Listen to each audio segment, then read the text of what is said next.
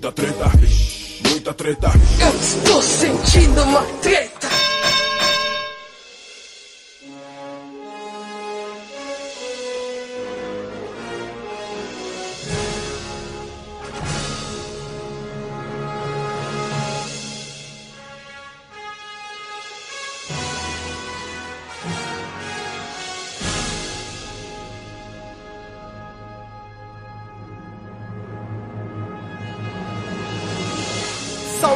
Salve, meus queridos ouvintes do Treta Podcast. Podcast do treta.com.br, o seu podcast sobre as tretas da vida moderna. Aqui quem tá falando é o Ivo Neumann e hoje eu tô aqui sozinho, mas acredita em mim, eu tô vestido de black tie aqui no de smoking, né? o smoking tá rolando mesmo aqui pro nosso episódio especial de gala, edição comemorativa número 200. Brasil! É isso aí, moçada. Número 200, um número redondinho. Duas centenas de episódio, né? Desde aquele fatídico junho de 2016, em que a gente lançou o episódio número 0, falando sobre quem matou o blog, e assim começou o Treta Podcast, né? Na verdade, lá atrás começou como Treta Talks, você se lembra, e a gente fez um rebrand aí para ficar mais fácil de explicar que no bairro, né, virou Treta Podcast. E o que que eu preparei para o episódio 200, né? O que acontece é que eu tô vivendo um momento muito especial da minha vida, né? Minha esposa tá chegando na reta final da gravidez e a minha filha Mel tá vindo aí. Eu não sei se você ouviu aí o último episódio, uma mensagem cifrada sobre a música do Alceu Valença, Anunciação. Foi a minha forma de dizer, né, que possivelmente o ritmo desse podcast, né, o ritmo de episódio, de publicações vai dar uma maneirada. A gente vai tentar aí de quinzenal a esporádico tentar fazer alguma coisa, mas os assinantes do Treta já estão sabendo que a gente vai tirar uma breve licença paternidade, né? Eu vou ficar uns diazinhos afastado para poder dar toda a atenção aí que a minha filha merece, né? A chegada triunfal dela ao mundo. Eu preciso estar tá dando uma cobertura. E entre fraldas e, e gorfadas, de vez em quando eu volto para trazer um episódio inédito para vocês, beleza? Nessa reta final aí, antes de eu tirar esse sabático, né, fazer essa pausa, a gente conseguiu fazer um especial de três episódios foi o episódio número 198, a nossa conversa com o Cristiano Botafogo e o Pedro Daltro, do Medo e Delírio em Brasília. Foi um papo muito foda que ficou registrado aí, a nossa sátira, né? A nossa homenagem, mais uma vez, ao Medo e Delírio, que é o melhor podcast que a gente tem aqui no Brasil atualmente. Então foi muito especial poder fazer esse episódio. Mas o, essa, essa jogada da coleção, ela é hipnótica, cara. Porque você acostumou com a vinheta falando porra, porra, porra, pornô, o cu dilatado, sei o quê. No próximo, sem série mais uma, meu irmão, eu consigo sentir o líquido jorrando dentro do cérebro, assim, ó. Ah, ele botou mais uma. Por isso que quando, quando tem, porque tem aquele paralelepípedo de crack, paralelepípedo de crack, tem os três paralelepípedos de crack, e aí eu falei, pô, podia botar porque que é, tem a ver com isso, que começa com P também, porque a ideia é que tudo começa com P ali, né? Por quê? Não me pergunte, porque em algum momento foi acumulando aquilo ali com tudo com P. Problemas, pornô, pornô. E, Caralho, e eu... cara, eu nunca tinha percebido isso não, cara. Tomou no ovo, parada, Tô ligado, Juro, juro por Deus. Porra, porra, porra, para de crack, presidente. Tipo, caralho, é isso mesmo que o cara me falou? Um. P? Aí eu, caralho. Parte terminal do aparelho digestivo. A língua do P. Tá gravando essa merda, né, Ivo? Pelo amor tá de Deus. Tá gravando. Na sequência veio o Mensagem Cifrada, Anunciação do Alceu Valença, com o detalhe de eu ter analisado a versão remix, né? Um sucesso de 1983, por acaso o ano em que eu nasci, que voltou ao topo das paradas nos últimos tempos, graças a um famigerado remix.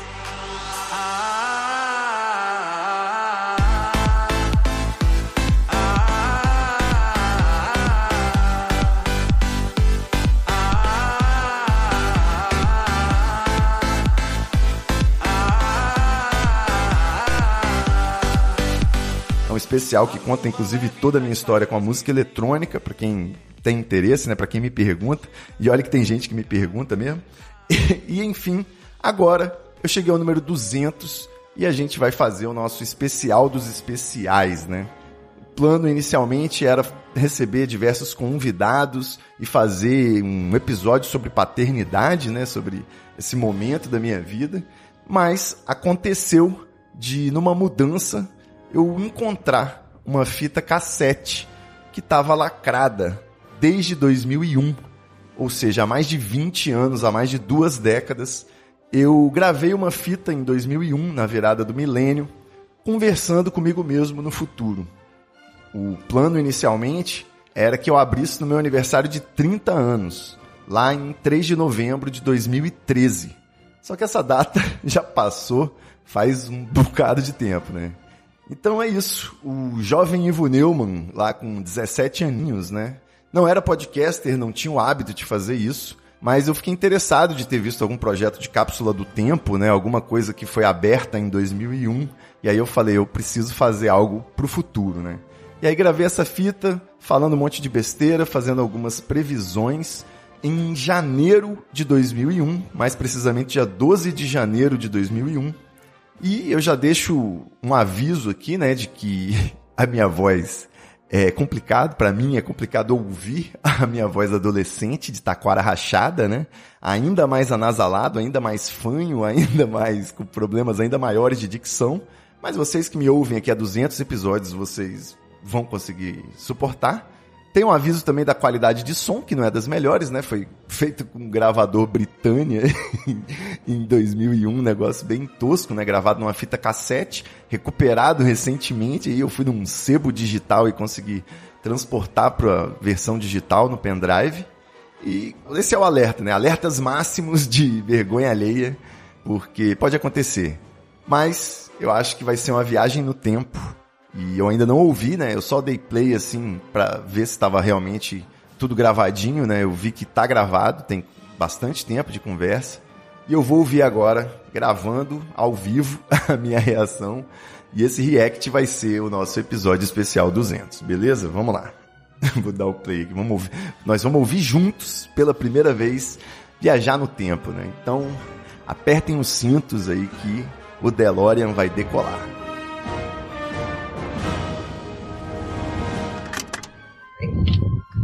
Negócio é o seguinte. Eu descobri que esse som um gravador. aliás, foi minha avó que descobriu. Então agora eu vou tentar realizar uma coisa que eu já tinha pensado antes. Que é gravar um pouquinho das minhas ideias atuais, assim, para no futuro, se ainda existir tape, né? Se ainda existir gravador, tocador de fita, em algum som, que eu possa ouvir já era velho, né? Esse é o detalhe. Já era velho o bagulho na época que eu tava gravando. Então, no futuro, se ainda existir, né? Tocador de fita. Mas aí, se não tiver também, eu dou um jeitinho, arrumo, vou na casa da minha avó, num museu, qualquer coisa assim, e arrumo um tocador de fita. No museu, é, eu fui num sebo. Isso porque eu acredito que no futuro, nem CD, nem disco, nem fita, mais nada. Todo som vai, vai ser ligado na internet. Acertou, miserável. As gravadoras e os artistas vão ter que dar um jeitinho de resolver a questão dos problemas autorais, dos direitos autorais. Vão sim. Porque vai ser complicado segurar a internet ligada nos aparelhos de som. Ah, é complicado. Então, mesmo que ainda. É complicado mesmo. Não sei quando você vai estar ouvindo essa fita. 29 de maio de 2022. Precisamente às 4h20 da tarde a gente tá começando essa viagem, né? Vamos ver. Apesar de eu acho que eu vou lacrar ela pra poder só ouvir bem no futuro. Lacrou. Lacrei mesmo. É. Não sei se ainda existem CDs por aí. É, então. Lacrei a fita com durecão, né? Aquele durex largo. E realmente CDs, dois. Eu, eu aproveitei a viagem que eu fui levar a fita para converter e converti também uns DVDs e uns CDs que hoje em dia meus computadores não tem drive de CD, né? No máximo dá pra ver um DVD no PlayStation, mas, porra, é complicado. Então, eu converti agora tá tudo no HD, beleza. Ou, quem sabe já estão na, na moda do MD, os mini discos.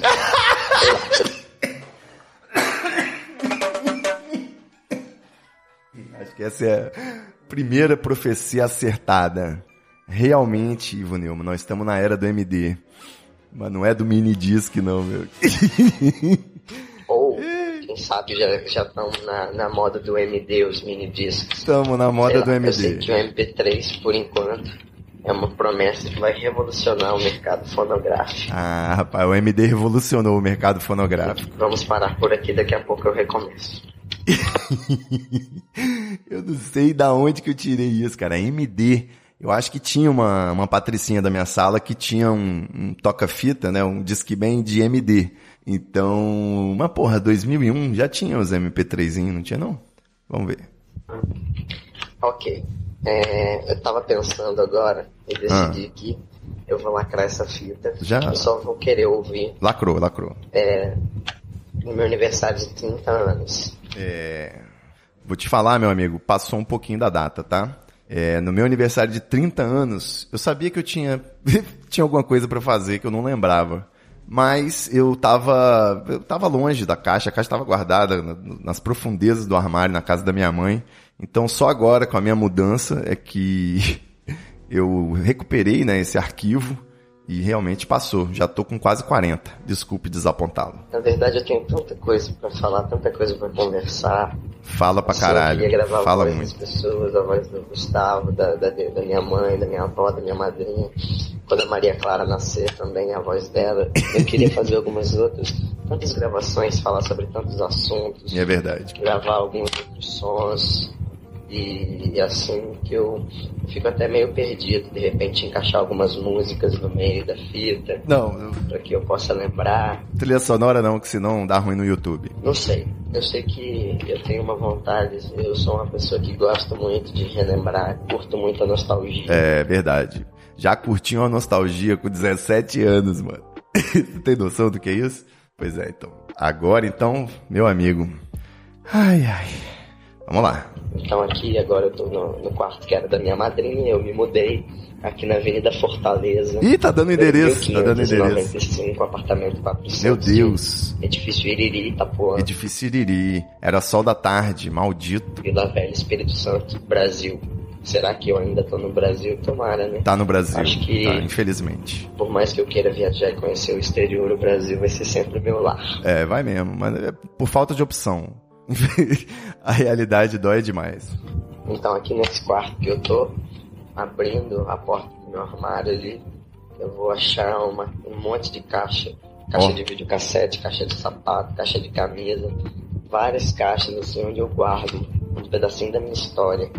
São papéis, lembranças, agenda, disco, camisa de gin, um monte de coisa relacionada ao marista.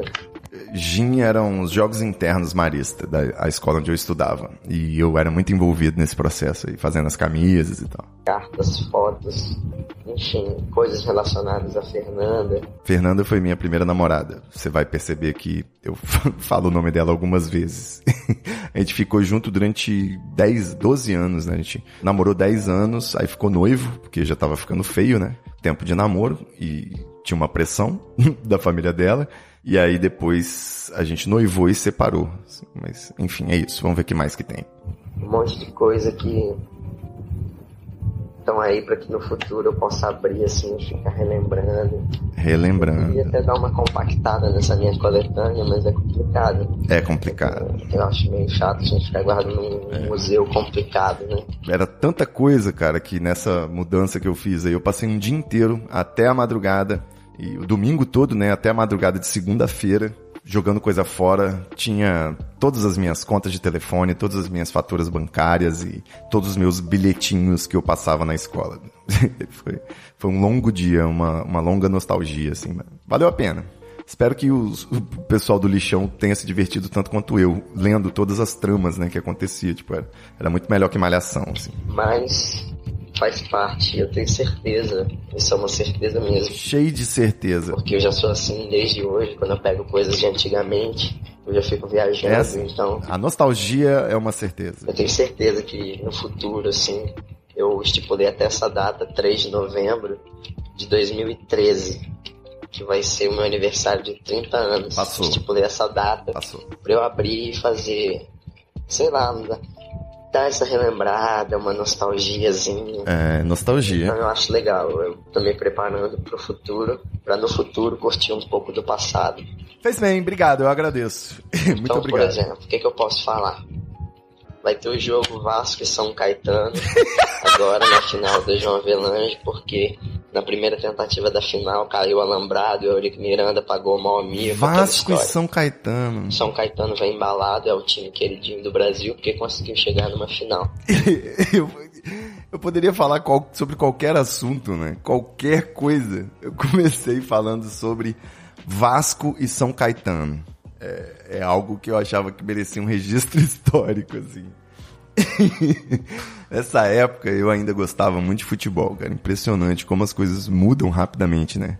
Hoje eu sou um flamenguista que eu não sei o nome de um jogador, nem do técnico. Eu não sei nem se a cor do time ainda é preto e vermelho, porque toda hora é uma novidade, né? Do jeito que tá indo vai ser verde e amarelo. E tá todo mundo contra o Vasco, menos os vascaínos, é claro. Então vai ser uma final no Maracanã. A Vasconha não existia ainda. No esporte, o Guga é o primeiro do tênis mundial, Gustavo Kirchner tá mandando bem. Gustavo Kirten tá mandando bem. Vocês entenderam a profundidade da nossa viagem no tempo, né? Vamos lá. O Rubinho Barrichello, por enquanto, é, é um vexame nacional. Espero que ele consiga resolver ganhar um pouquinho, né? Algumas corridas. Coitado do Rubinho Barrichello. Ele começou na Ferrari no passado e agora vamos ver se ele engrena. não, não engrenou, não. Este ano de 2001. Ah, eu nem sei se eu falei a data ainda. Hoje eu nem sei que dia é hoje, eu acho que hoje são 11, 11, é, 12. 12 de janeiro de 2001. Caralho, perdidaço. 12 de janeiro de 2001, hoje inclusive é aniversário do Nando Reis. Ó, oh, informação. ex-namorado e parceiro musical da Marisa Monte. Mas isso é uma outra história, depois eu falo sobre a Marisa. É, depois você fala, meu. É, se você, não sei se você ainda tem, mas você pode pegar um, tem uns cadernos aí que você faz tipo de diário, assim, eu faço tipo de diário anoto algumas coisas, vale a pena dar uma lida também. Lá eu falo muito do que rolou com a Fernanda, o que, eu senti e sinto atualmente sobre ela. Tem sobre problemas com a minha mãe, e assim, eu relato muitas coisas sobre alguns períodos de crise, aquelas crises existenciais. É, então, eu realmente, eu sempre gostei de escrever, né? O fato de eu ter um blog já indica isso. E eu tinha um diário, era uma prática muito.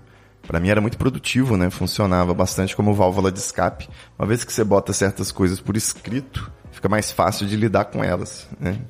Então, realmente era isso aí. que, que exposição, hein, Brasil? Eu nunca imaginei. Será que eu vou cortar isso?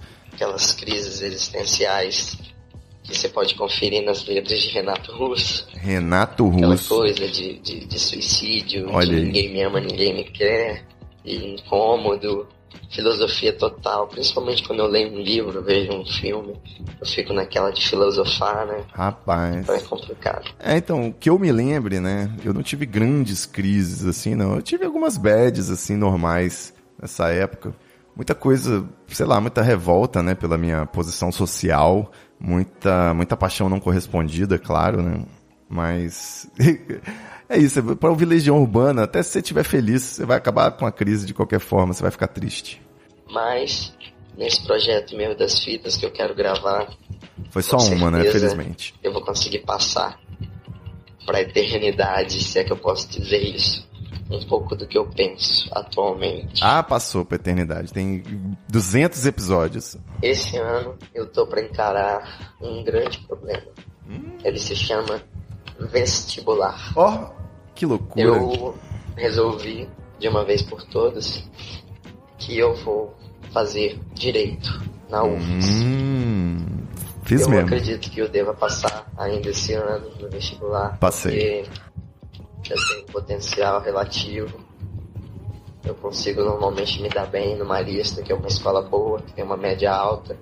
Eu consigo é, me sair muito bem nas matérias. Nunca foi modesto, né? Já tô pela, pela terceira vez consecutiva, eu recebi a bolsa de estudos do Marista.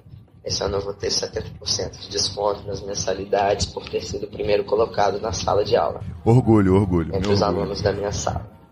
Segundo B, Red Devils também é um assunto à parte. É, vamos deixar pra lá. É, o que eu posso dizer é que eu venho estudar pra caramba agora. Eu até saí do meu estágio, meu trabalho, que eu tava trabalhando lá no Siciliano. Eu saí Eu tô me programando pra. A Fernanda vai voltar a morar em Vila Velha, se Deus quiser, minha namorada. Voltou. Ela vai vir morar. A gente vai até, eu tô até angustiado porque a mãe dela não vem pra cá procurar apartamento, não vem fazer a matrícula. Ah, vai dar tudo certo. Então aquele povo enrolado não resolve a minha vida de jeito nenhum. Eu tô realmente preocupado. À toa. Mas eu acho que vai dar tudo certo. Fernanda vai vir morar aí sozinha. E eu também já tô com meu quartinho aqui com uma mesa toda limpinha, pronta para estudar. Dentro do meu armário eu tenho apostila, jornal, reportagem sobre vestibular. Tem meus cadernos do primeiro ano, fichário do segundo ano. O material que eu tinha para estudar, galera. Presta atenção. Um monte de papel. Apostila, jornal, fichário. Esse material que eu vou precisar. Ali na estantinha também tem livros, os livros que eu já usei, que eu vou usar. Isso tudo que eu vou precisar muito agora. Além das apostilas do meu fichário desse ano. Também é muito importante. Terceiro ano agora vai ser bomba, como diria a música dos Braga Boys. É bomba. Então, eu, eu acho sim que eu passo. Não, não, não tenho ambição. Quer dizer, a gente sonha, né, em passar numa boa colocação, porra, poder dizer, ah, passei em quarto lugar em direito na UFES, assim. Não foi, não. Depois a pessoa fala, pô, passei em primeiro em direito na UFES. Não mesmo. É, é, é, mais do que uma massagem no ego. Eu diria que é um tratamento de beleza completo no ego.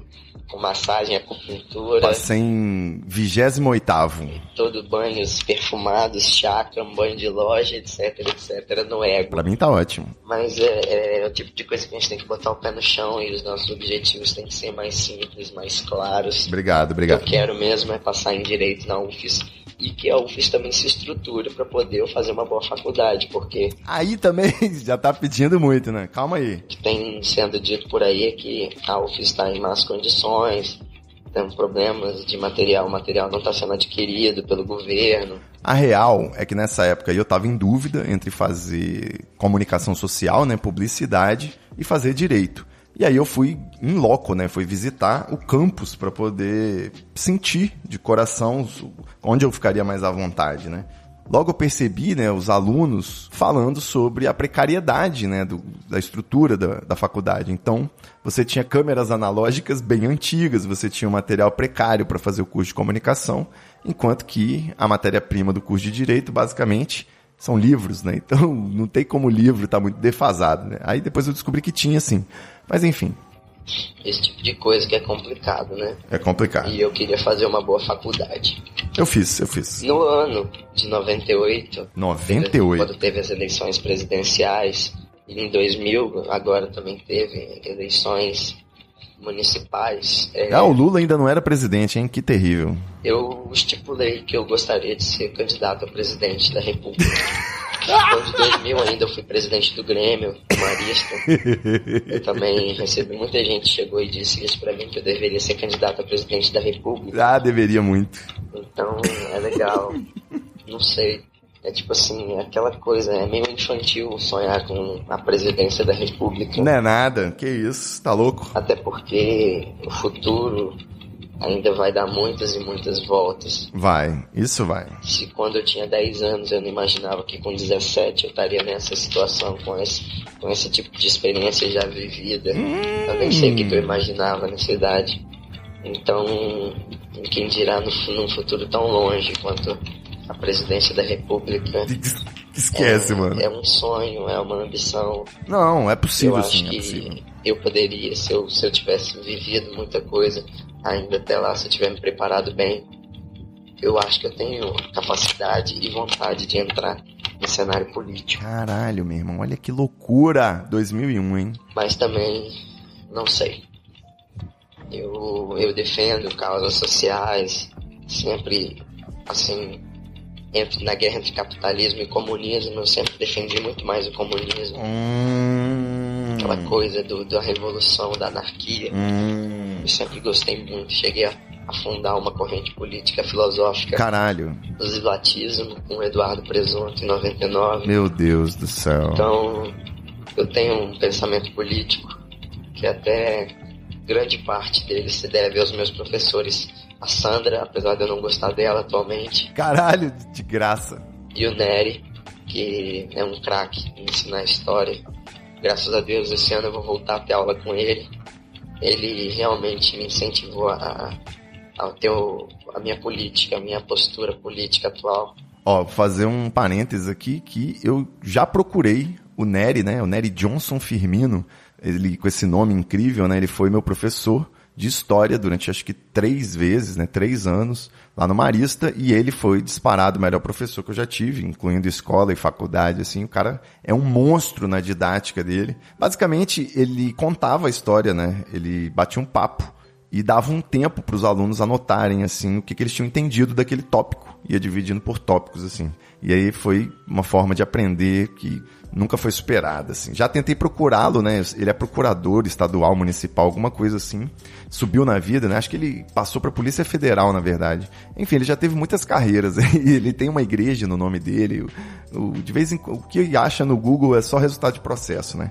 Então, eu não consegui contato com ele, já mandei mensagem pro Marista pedindo, eles também não têm. E Nery Johnson, se você estiver ouvindo, vão gravar uma conversa aqui pro Treta Podcast ele realmente me incentivou a, a minha política, a minha postura política atual. Se deve principalmente a ele.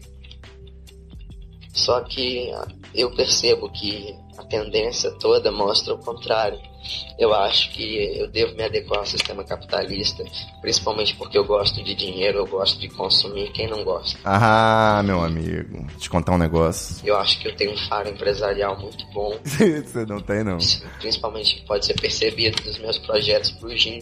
Eu normalmente consigo atingir os meus os meus objetivos mais complexos. Só para explicar, né, no GIM eu fiz algumas vezes, né, a gente tinha que levantar patrocínio para fazer uniforme do, da sala, né, para participar dos esportes lá das competições. E aí, muitas vezes, porque meu pai tinha uma agência de publicidade, ele me ensinou a fazer pedido de proposta de patrocínio, né? E, porra, numa sala cheia de filhinho de papai, burguesinho rico, eu fiz a proposta, cada um levou para casa para mostrar pro papai empresário e aí choveu o patrocinador. A gente fazia camisa para cada modalidade, camisa de torcida, uniforme do mascote, cheerleader. Enfim, realmente essa época aí do, dos jogos na, na, escola, no Marista aqui de Vila Velha, foi era um sucesso, né? Mas a vida empresarial não é isso. Depois você descobre. Bem, infelizmente tivemos que interromper essa gravação. Eu nem sei o que, que eu tava falando porque minha mãe bateu na porta para dizer que o Gustavo tava me chamando. Meu irmão. Que ele queria me dar um beijinho, né, seu Gustavo? Então agora eu tive que trazer ele para dentro do meu quarto para ele me acompanhar. Você gosta de mim? Gosta mesmo? gosta muito ou gosta pouco? Muito. Muitão? É. Muitão mesmo? Excelentes perguntas. Desde cedo, né? Já mostrando que eu era um grande entrevistador. Você gosta da mamãe? É. E da vovó? Dá. Dá. Falava russo. E da Dindinha? Também. E da Maria Clara? Também. Então vem cá pertinho de mim. Você gosta de brincar comigo? É. Qual é a brincadeira que você mais gosta? Fala alto. De Playmobil. Playmobil? É. De futebol você gosta? Gosto. Você sabe jogar futebol? Gosto. O que, que você sabe jogar? É. Ó, oh, meu irmão joga basquete, cara. Ele foi campeão estadual aqui de basquete algumas vezes. Vôlei, você sabe? Já gostava Você desde gosta essa época, com vôlei? quatro anos. E qual a sua comida predileta? O que, que você come, que você gosta de comer? Vem cá perto.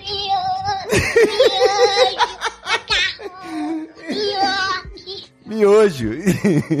Qual a comida que você mais gosta? Miojo, pô. O que mais? E do McDonald's? Você gosta de ir no McDonald's? Era óbvio. Sorvete eu gosto. Coca-Cola. Batata frita. Só coisa boa. É bom, né? É. É. Coca-Cola também é bom. Coca-Cola também é bom. E na televisão, você gosta de ver o que na televisão? Opa. Power Rangers. Power Power Rangers. Ranger. Na Bambu Luar. Bambu Luar, E né? Já novela? não tinha nem TV Globinho. E novela, você gosta de novela? Aí caiu da cama. Você gosta de novela? Qual Gosto. novela você gosta? É, de luta de família, de... De, De, de lá. Como é que é isso aí? Qual novela você gosta? É, de luta de família, de... De Rock Rio, de... de Ele gosta de Rock in Rio, Laços de Família. O que mais? Rock in Rio. Rock in Santeiro. Rock Rock Santeiro? em Santeiro. Rock em Santeiro? É. Tá passando Rock Santeiro reprisando Vale a Pena Ver de novo. rock in Rio não, é Rock em Santeiro. e Laços de Família é o maior sucesso atual da Rede Globo. Tá passando os Maias também, não tá? Os Maias é legal, eu tô assistindo os Maias. Apesar de que todo mundo acha muito chato, eu, eu tô achando de um lirismo e uma poesia. É, um lirismo e uma poesia. Muito legal, Ai. muito lindo, muito bonito. Muito. Ver os Maias. Você gosta de ver os Maias? É. Mesmo? Muito. Eu acho que ela gosta. Apesar de que ela sempre assiste com sono, tá quase dormindo, que ela me contou. Então, ela, ela é muito dorminhoca, sabia? Ela dorme muito. É... Você é muito dormiu? Eu não. Só porque eu acordei meio-dia hoje. Eu acordei meio-dia hoje. Só por isso. Meio-dia hoje. Eu acordei. Que hora você acordou? Dois meses. Senta aqui. Dois meses. E o que que tem na barriga da Dindinha? Neném. Que neném? Cara. Maria Cara? Essa, nessa época a minha madrinha estava grávida, né? Da minha prima e minha filhada, né? Que hoje em dia acho que já tem mais de 20 anos. Clara. Cara. Clara. Fala. E o Pit Bicha? Você sabe imitar o Pit Bicha? Pit Bitoca! Humor hétero. Vem cá, Pit Bitoca, me mostra o seu cuecão de couro. Sabia que amanhã vai passar Pit Bicha na Zorra Total?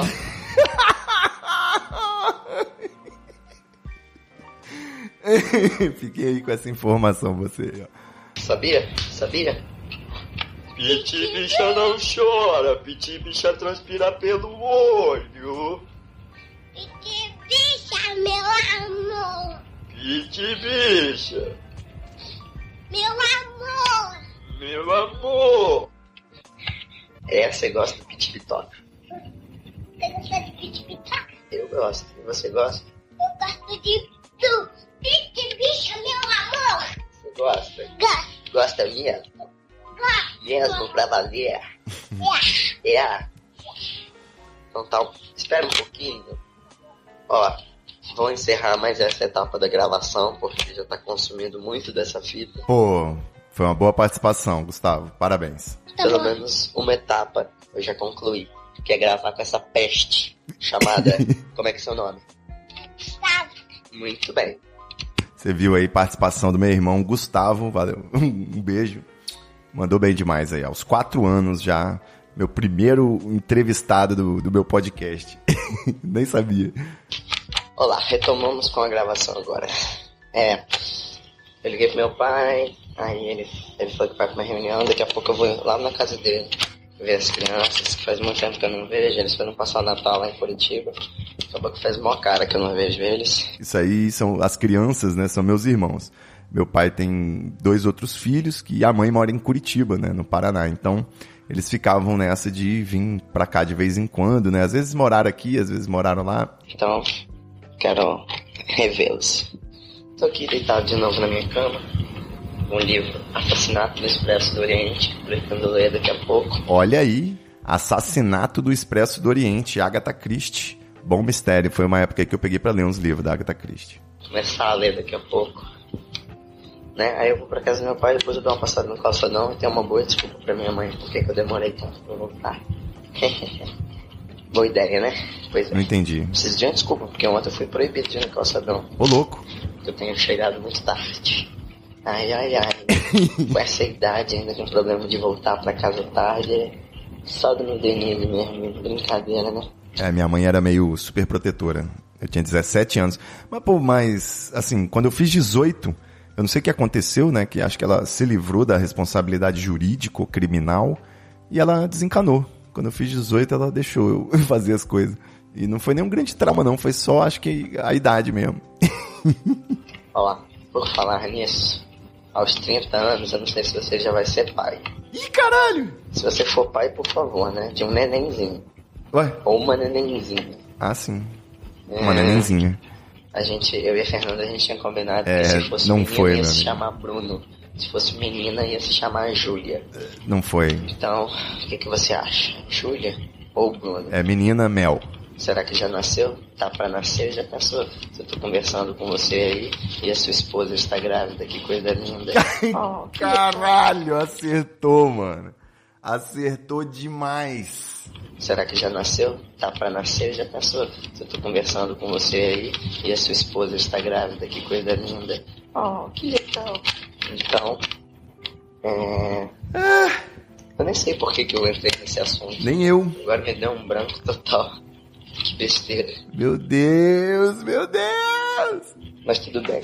O que eu tava falando é que se você já for papai, é que você não, não seja tão rigoroso com seus filhinhos, por favor. Lembre-se da sua promessa de ser um pai exemplar. Cara. Tem que ser um pai muito bom, um liberal, compreensivo, apesar de eu odiar criança. eu detesto criança. Acho que 30 anos tá muito, muito cedo pra ser papai. É. Mas você já tenha casado. Pelo menos a sua promessa era casar no dia 14 de abril de 2010. Vixe, Maria. De acordo com o meu sonho, o sonho que eu tava tendo esses dias, o padrinho seria um grande parceiro seu. Alguém assim, eu pensei no nome até, poderia ser um tal de Alan. Quem sabe? Alan é um nome legal. Que? Um amigo que ainda vai surgir, que vai ser seu sócio. Alan? Isso porque ultimamente eu tenho sonhado com umas coisas assim. O que, que, que, que tá acontecendo? Eu, eu sonhei que eu teria um sócio chamado Alan. Meu Deus. Eu tinha esse sonho muito tempo atrás, né? E aí depois foi mudando meus sonhos. Teve uma época que eu sonhei que eu morava em São Paulo. Ó. Oh. Que eu estudava assim. Ó. Oh. Era eu e Carioca lá em São Paulo. Eu fazia é, direito, eu acho. Ele fazia administração. Eu nem sei. Foi depois da faculdade. Mas eu morei em São Paulo. Com um Santista e um Paranaense. Mas a última viagem que eu tava tendo era tipo assim. Eu agora passava em 2001 pra faculdade de Direito. Passou, e a passou. Fernanda passava pra Economia. Ela não passou. Aí a gente fazia. É, entrava na faculdade e eu consegui, ela conseguiu um estágio num banco qualquer, eu consegui um Opa! estágio numa empresa de internet, que pode ser o UOL, assim. UOL? Lá nessa empresa eu ia conhecer o, Al o Alan.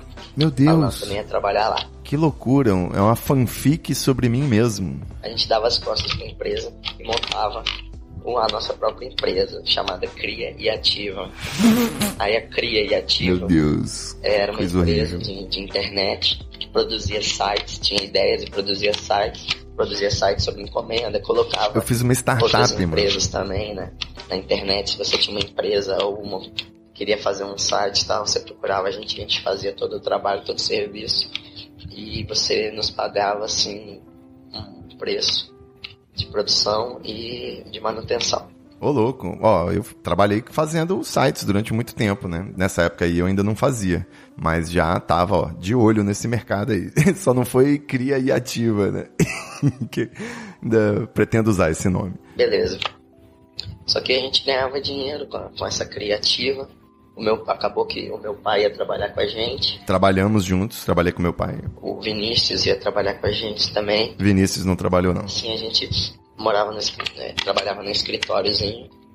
E com o tempo eu ia reformando aqui a casa onde a gente mora, ia comprando móveis, um computador, lógico, um laptop, esse tipo de Hum. coisa, acessórios. Não tinha nada gente disso. Sonhos de consumo que eu só, Só que vivi aí- na era Lula. É, a gente já tinha montado sites milionários assim, Milionários, isso não aconteceu, não. vendido os direitos dos sites por uma grana violenta. É Muito Aí eu menos. tinha montado com a minha família uma rede de fast food chamada Hot Point, lá na Praia da Costa. Ô, louco, rapaz. Todo mundo da família Augusto, minha madrinha, minha avó, meu avô, minha mãe, todos eles trabalhavam no Hot Point.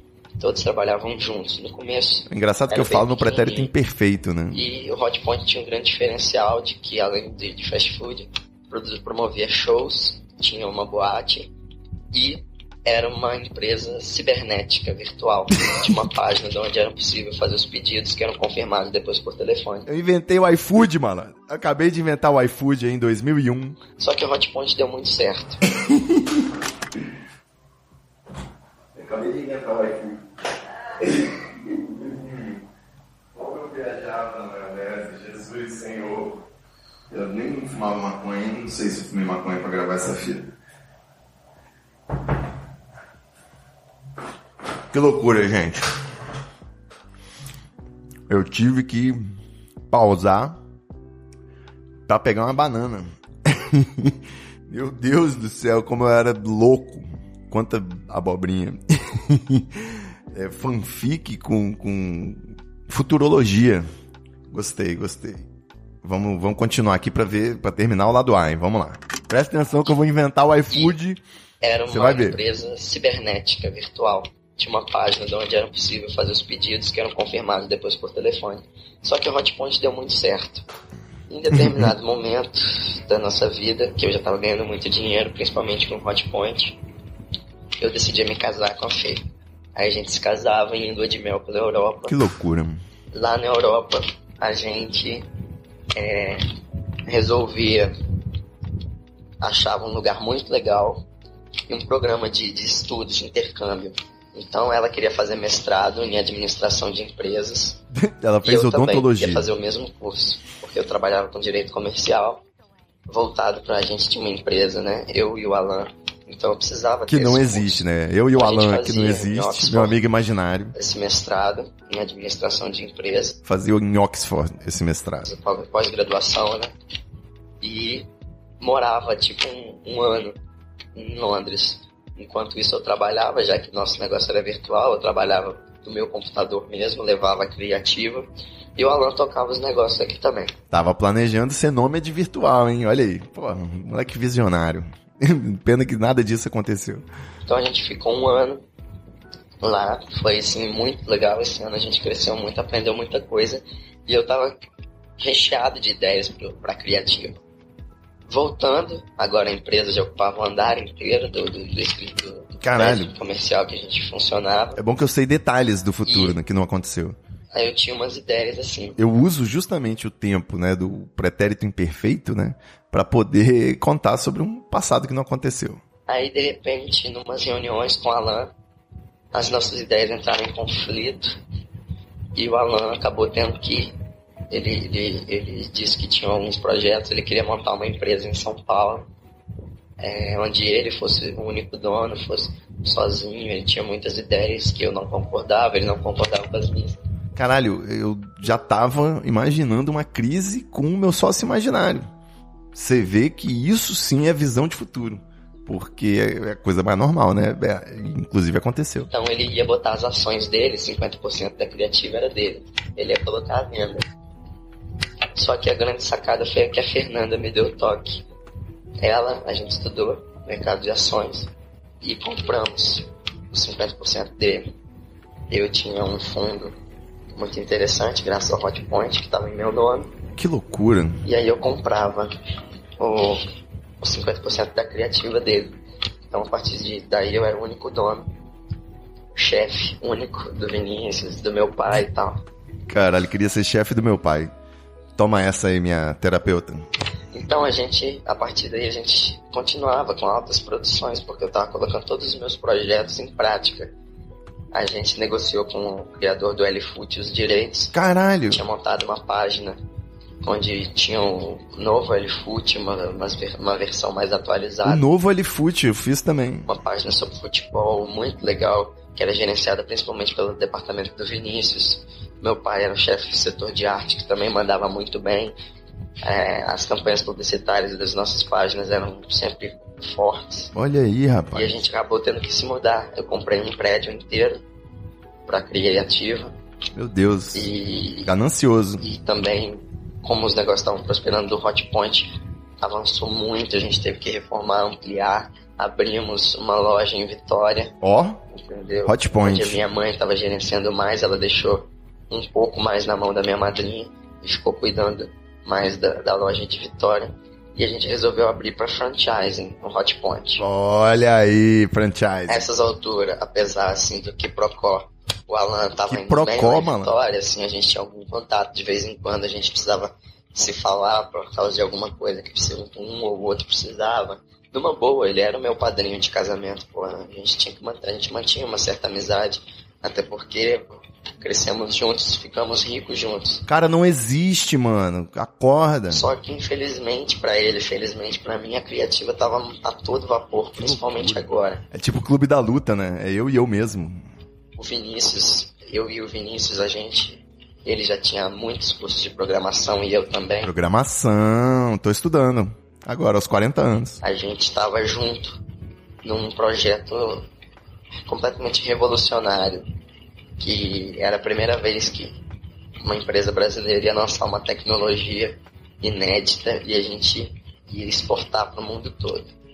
Era uma, era uma, uma viagem nossa, o nosso grande projeto. Eu até acabei distribuindo poderes para mais pessoas, porque é, eu tive que me dedicar mais a esse projeto. Só que agora. a fita acabou. Para quem não entendeu o que aconteceu, eu fui ficando envolvido com atenção em alguma outra coisa porque estava acabando e a fita acabou. Era um gravador de fita cassete, né? Se você não tá lembrando desse pequeno detalhe. vamos lá, vamos continuar com o lado B agora. Se você tava vendo, ouvindo a fita no lado no lado A e virou agora pro lado B, você deve estar tá perguntando o que, que ele ia falar naquela hora que ele falou só que agora, e aí corta. Ele fala assim, só que agora a fita tá acabando. Pois é, exatamente, ela acabou antes mesmo que eu dissesse que a fita está acabando. Olha aí. Então eu vou continuar de onde eu parei. Continua, por favor. O projeto que eu e Vinícius a gente estava engajado. Para quem não, não fez a conexão ainda, eu estava falando que depois de toda essa experiência com o meu sócio imaginário, eu comprei as ações dele, né? Fiquei com a empresa cria e ativa só para mim. E agora, depois de tanto estudar programação com esse meu amigo Vinícius, né, Abaju, que realmente sempre foi um brother muito próximo aqui, vamos descobrir aí como partir para o próximo grande empreendimento da minha fanfic, né? Imaginada em 2001. Você vê que eu tô acertando muita coisa. Já inventei o iFood aí, né? Com o negócio de hot point. Vamos, vamos ver. Então eu vou continuar da onde eu parei. O projeto que eu e o Vinícius a gente estava engajado chama, era um Messenger. Como se fosse um ICQ. A gente tinha a ideia de fazer uma união nos, nos, nos aparelhos de comunicação a gente queria unir tudo. Então, era um software, uma central de comunicação. Um software. Onde era possível. Caralho, eu tô me coçando de nervoso aqui. Onde era possível receber e, e enviar e-mails de quantas contas você tivesse. Se tivesse uma conta do BOL, uma conta do UOL, uma conta do IG, você colocava todos na mesma central. Caralho. E fácil, mais fácil de usar. Qualquer senhora assim, ia agradar de senhoras a hackers aquele, esse sistema. E seria, funcionaria como um instant messenger, tipo um ICQ, da onde você poderia falar com pessoas que tivessem ICQ, que tivessem Odigo, que tivessem com você, que tivessem instant messenger da, do que que é isso que eu tô falando? Era uma a união total. Então, no Trash, você poderia falar com qualquer instant messenger, você tinha um número e localizava as pessoas. É, se chama celular, né? E, além do que, você poderia mandar gratuitamente mensagens para celulares oh. e para pagers. Para pagers? Então, era uma revolução total. Revolucionária. Bip, pager, tudo, tudo que você imaginar era possível com esse novo software que é, ganharia melhoramentos. Vocês estão vendo aí que eu desenvolvi um aplicativo, né? Antes da invenção do iPhone. Poderia ser também um player de MP3, ó, ó. um rádio. Ele era uma, uma revolução tecnológica chamado Trashcom. Como é que é? www.trash.com Trash? Não, não entendi. www.trash.com T-R-E-J.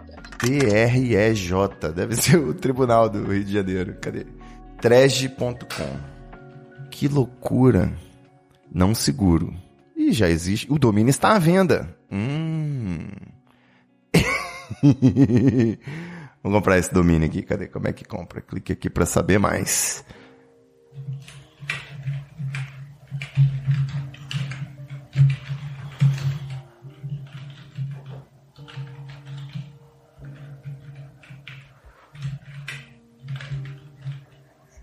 Obrigado. Um dos nossos especialistas em domínios entrará em contato com você em até 24 horas. Beleza, vamos ver o preço aí do Trege.com. Vamos lá. Era o nome. Esse nome porque uma vez eu impliquei com esse nome, eu jurei que eu ia usar esse nome para alguma coisa na minha vida. Que explicação bosta. Então, eu e o Vinícius, a gente, quando fechava, acabava, concluía, assim, toda a criativa já estava voltada para esse projeto.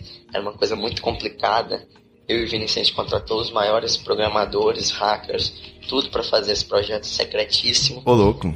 E aí a gente já, desde já, já estava recebendo propostas de empresas que queriam é, representar a TrashCon no exterior. Mas não era secreto, como é que já tinha empresa interessada? E, inclusive, os empresários da Sony estavam em reunião com a gente para lançar novos aparelhos no mercado.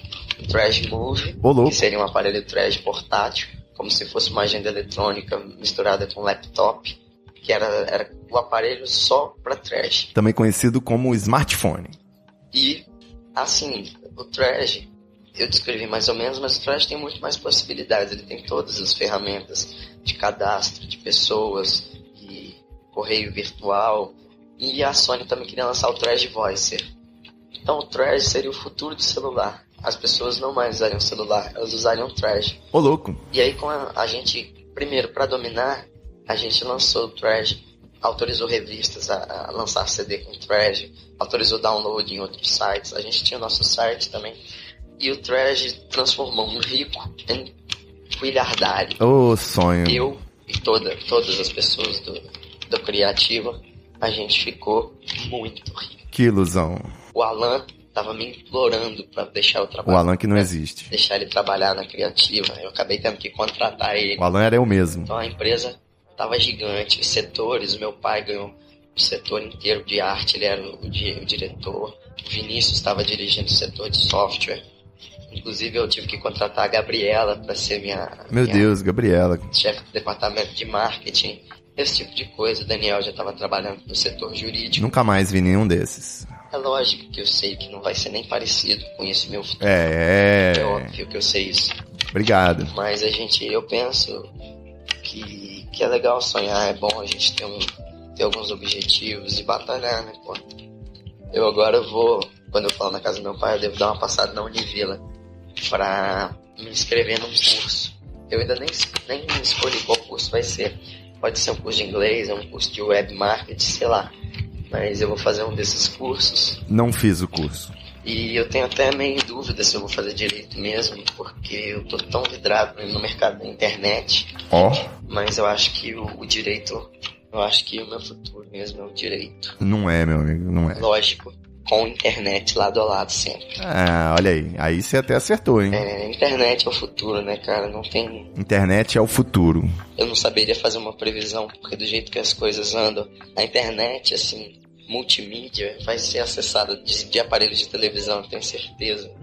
Navegar na internet e na televisão para assistir filmes, ouvir músicas, esse tipo de coisa. Inventei o Netflix tenho aí, ó. Tenho certeza que no futuro eu vou estar no meu carro, eu vou abrir o laptop do carro e vou mandar preparar, é, preparar um banho na banheira de hidromassagem, hum. ligar o forno, vou mandar a Maria tá quase. já ir preparando as Maria coisas. não, Alexa. Tudo pelo laptop. Maria, não vai precisar mais de celular, não vai precisar de mais nada. Vai ser tudo uma coisa só, uma tecnologia assim, tudo voltado para a mesma coisa. Rádio, televisão, vai ser mais ou menos a mesma coisa. Eu acho que é, o mundo descobriu a realidade virtual e agora tem que saber fazer o melhor uso disso. Ô louco, rapaz! Sem nunca excluir ninguém.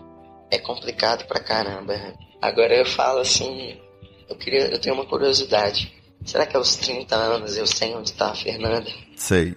Na Serra, casada com filho. Por mais realista que eu seja, achando que nosso namoro ainda vai terminar, que não tem nada a ver, é só uma coisa de 17 anos. Não, foi 12 anos Sei lá. de duração. Eu não tenho ainda a esperança de que eu vou estar com ela.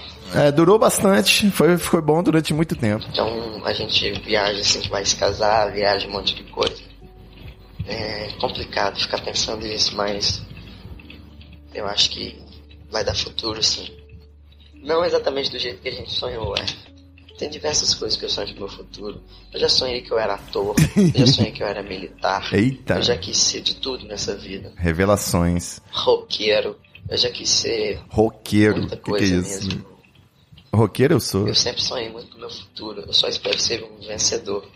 Né? É isso que eu espero na minha vida. É vencer. Venci, venci, vencemos. Com certeza ter uma família boa. Que eu espero dar muitas alegrias. Poxa. Família é boa. Sei lá. Por falar nesse tipo de promessa, assim. Nesse aniversário de 30 anos, você tem uma, uma aposta com seu pai. Opa! Vocês dois, em 1997, apostaram que se, se aos, ao meu aniversário de 30 anos eu não gostasse de blues, eu teria, o meu pai teria que pagar um almoço na churrascaria rodízio para minha família. Se no meu aniversário de 30 anos eu já gostasse de blues, eu teria que pagar um, um almoço numa churrascaria pra família, para todo mundo, né? É, essa aposta realmente aconteceu e aos 30 anos eu e meu pai já. Meu pai me cobrou, né? Porque, obviamente, eu já gostava muito de blues, de jazz, de tudo isso. Então eu tive que pagar um almoço para todo mundo na churrascaria. Então, vamos cumprir esse acordo, até porque uma churrascaria agora não é nada mal, hein? Nada mal mesmo. Liga pro seu pai, chama Marcelo, Kiko, todo mundo, Gustavo, você estiver casado já, vai todas as famílias juntas numa, numa churrascaria. Já fomos. E o Blues vai decidir quem vai pagar. Eu, né? Eu que paguei. Isso aí, Blues é muito chato, cara. Não sei se eu vou conseguir gostar, não. Apesar de meu pai jurar que eu vou adorar Blues, eu acho muito enjoadinho. E é um exemplo raro de música que eu acho enjoado, porque eu gosto de tanta coisa.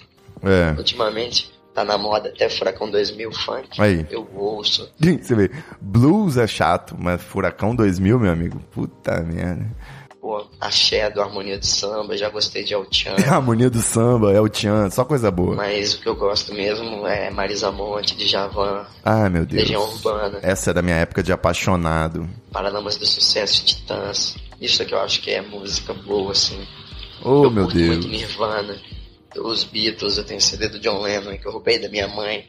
Aerosmith, The Offspring, Oasis, Iron, The Offspring. bom, Red Hot Chili Peppers é legal.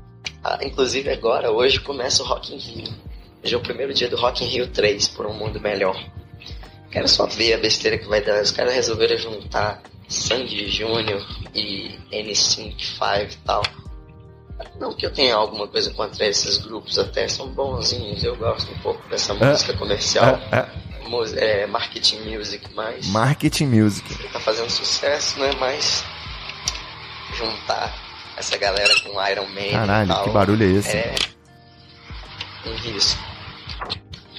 Bom, depois desse pedacinho agora, eu vou falar algumas coisas que eu queria. Você vai mostrar esse pedaço pra Fernanda. Ah, não, cara. Porra, chega Você disso, pelo amor de Deus. Você tem que estar ouvindo essa fita sozinho, hein? Lembre-se disso. Que Aí Você merda. vai chamar ela e vai conversar com ela. Não. o seguinte, Fê, você tá ouvindo essa fita agora?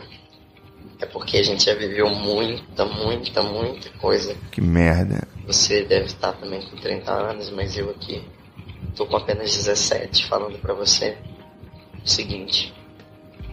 Às vezes as pessoas assim machucam umas às outras. Por melhores que elas sejam, você vai me machucar, se já não me machucou. Eu vou te machucar e eu já te machuquei. É complicado. A gente nunca é perfeito, a gente sempre vai estar machucando quem a gente ama. E é importante saber perdoar isso, saber entender. Meu Deus, manipulador. Lembre-se que quando a gente brigou, a gente nem soube brigar direito. Ah, a gente Nem soube. brigar, a gente não brigou direito. Depois a gente soube.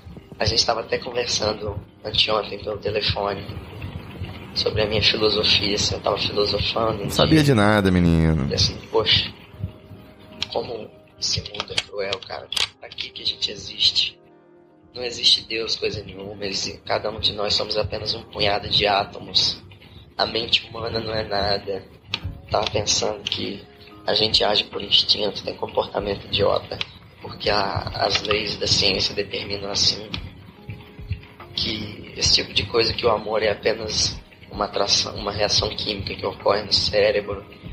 Então eu estava raciocinando a partir desse ponto de vista, que a ciência explica tudo, a razão explica tudo, e que Deus não existe, o amor não existe, a mente humana é apenas uma consequência de um de ligamentos de células nervosas. Isso tudo me deu uma tristeza muito forte de pensar que quando eu morrer, eu simplesmente vou morrer. Eu vou ficar embaixo da terra, sendo devorada pelos micro-organismos. Só que eu não quero pensar assim. Eu quero pensar que existe Deus sim. Meu Deus. O mesmo Deus que muçulmanos, judeus e hinduístas, evangélicos, o mesmo Deus. O mesmo Deus para todos. É o meu Deus que conversa comigo sempre, que me acolhe. Que momento bonito. Realmente, o amor justifica tudo, realmente. A emoção existe. E eu acho que toda essa complexidade de átomos, moléculas, planetas, a imensidão do universo, a imensidão do tempo, não existe, não existe dimensão maior do que o tamanho do tempo. Realmente. O tempo é infinito. Então, essas viagens paranoicas, inspirações da ficção científica, dos astrólogos, astrônomos, isso tudo é apenas palco. Palco para que o homem exercite seu amor, coloque em prática, viva e seja feliz com o amor. É, as tragédias, o mal do mundo, tudo tem uma justificativa que vai nos ser esclarecida quando a gente morrer. Tenho certeza absoluta de uma coisa. Deus existe e o amor é a maior prova disso. Então, a ciência não pode contradizer nunca.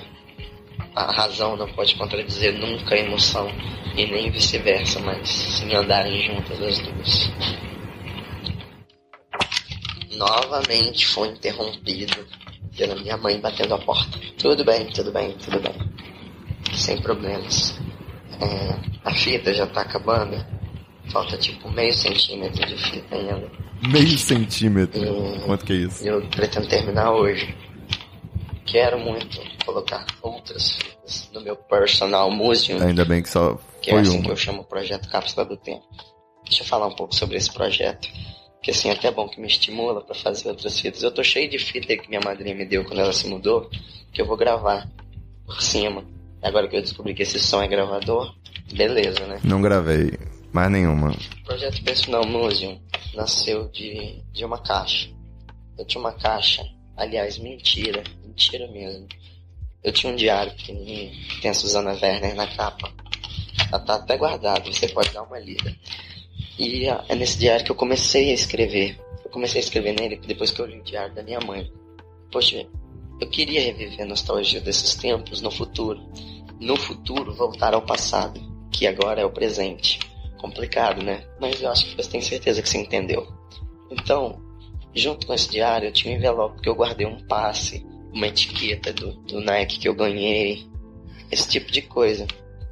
E aí, com o tempo, ficou grosso demais para caber dentro do diário e eu passei por uma caixinha. Da caixinha, foi pra uma caixona. Da caixona, agora eu tenho caixas e caixa. Uma caixa só com lembranças do Marista, uma caixa com fotos, uma caixa com cartas, uma caixona de videocassete com um monte de coisa, livro, caderno, agenda, trabalho, bandeira. Joguei tudo fora. Duas caixas de lembrancinha miúda, mais essas fitas que eu tô gravando, fora todos os objetos que eu ainda tenho do passado que me fazem também voltar. Joguei tudo fora. Então, é, esse projeto também me deixa um pouco ansioso, e eu sou sempre ansioso em tudo. Sou ansioso em Isso é tudo, é verdade. E organizado. Nem tanto. Mas eu resolvi não segui lógica nenhuma, assim, nessas fitas, nessas fitas. Eu vou deixando os assuntos fluírem. Nem tão organizado, assim. É, bom. Eu espero que sirva para alguma coisa. Eu já falei tanta coisa nessa. Falou bastante coisa mesmo, chega. Falei dos meus estudos, dos meus sonhos, das minhas viagens. Conversei com o Gustavo. É... Se eu só tivesse essa fita, tudo bem também, já é alguma é, coisa. É, só tem essa fita, graças Mas a Deus. Eu acho muito legal. Apesar de que minha voz saiu meio de boy, ela sabe. Olha, sou hétero, viu? Deixar isso bem claro. Uh, super Meu negócio hétero. é mulher. mulher. Hétero top. Mas enfim, se eu conseguir só ouvir essa fita com 30 anos, eu já não vou lembrar mais nada do que eu disse. É. Isso é muito bom. Porque vai ser tudo uma surpresa. Assim. Foi, foi bem surpreendente. É, então vai ser bem legal. Eu espero conseguir cumprir essa meta. Cumpriu. Parabéns pelos seus 30 anos. Obrigado. Não fique vivendo de nostalgia. Não vou. Tenho certeza de que você é um vitorioso, independente de como você está atualmente. Se, pô, em alguns momentos bateu uma tristeza, bicho, faz que nem eu faço atualmente. Penso que você é um abençoado, porque você tem uma família, você tem uma pessoa que te ama, você tem ah, mais de uma. amigos, você tem um corpo perfeito, apesar de não ser muito perfeito, né? Você tem. Perfeito. Você tem tudo para ser feliz. Tem mesmo.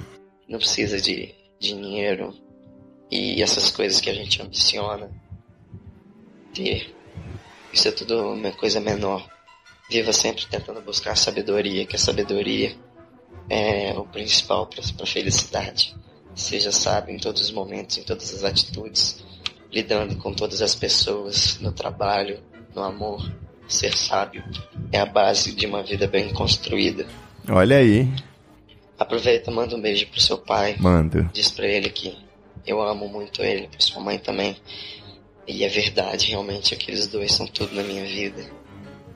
O Gugu, o Marcelo e o Kiko são também três caras especiais. Eles devem estar grandões agora, né? Poxa, Tão enormes. Legal. Marcelo deve estar com 24 anos, o Kiko com 21. Ih, muito mais. E o Gustavo tá com 17. Bota mais 8 anos nisso aí. Meu Deus. Tudo na idade mais crítica. Quero ver como é que esses caras não estão. Eles devem estar mil por hora, né? Só o Kiko deve estar embalando uma mulher atrás da outra. o Gustavo também é meio safadão. Que isso, rapaz? Marcelo, será que ele conseguiu virar um veterinário? Veterinário não, ele é Enquanto militar. Enquanto é criança, ele disse que ia ser veterinário. Quero só ver, né?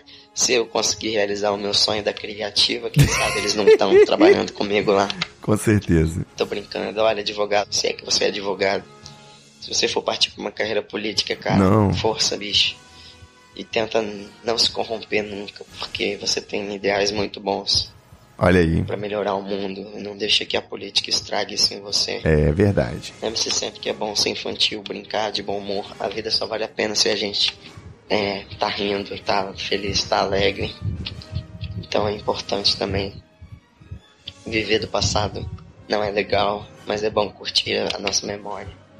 Eu sei que você já viveu tanta coisa, né? Tanta coisa, tanta coisa, não consigo nem imaginar. Apesar de conseguir fazer planos, sonhos, viagens como as que eu descrevi nessa fita, eu não consigo nem imaginar o tanto de coisa que você ainda vai viver sua primeira vez. Opa! Suas primeiras. Acabou na hora certa. ai, ai, meu Deus, foi divertido, né, galera? O que, que vocês acharam? É isso, meus queridos ouvintes, e assim a gente encerra essa incrível viagem no tempo.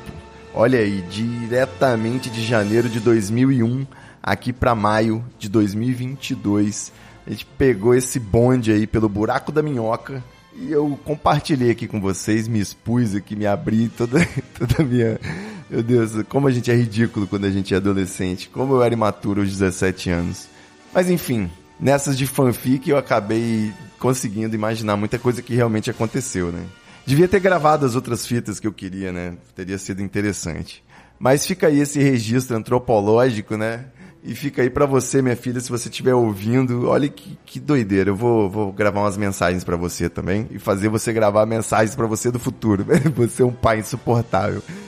em busca do podcast perfeito, né? E é isso, meus queridos ouvintes. Eu vou sair na minha licença paternidade agora, graças a Deus, mas você fica ligado, mantém o feed assinado que a qualquer momento a gente pode te surpreender, né? Vou botar um áudio ao vivo do Parto pra galera. é isso aí, meus queridos ouvintes. Até qualquer hora. Um beijo e é nóis.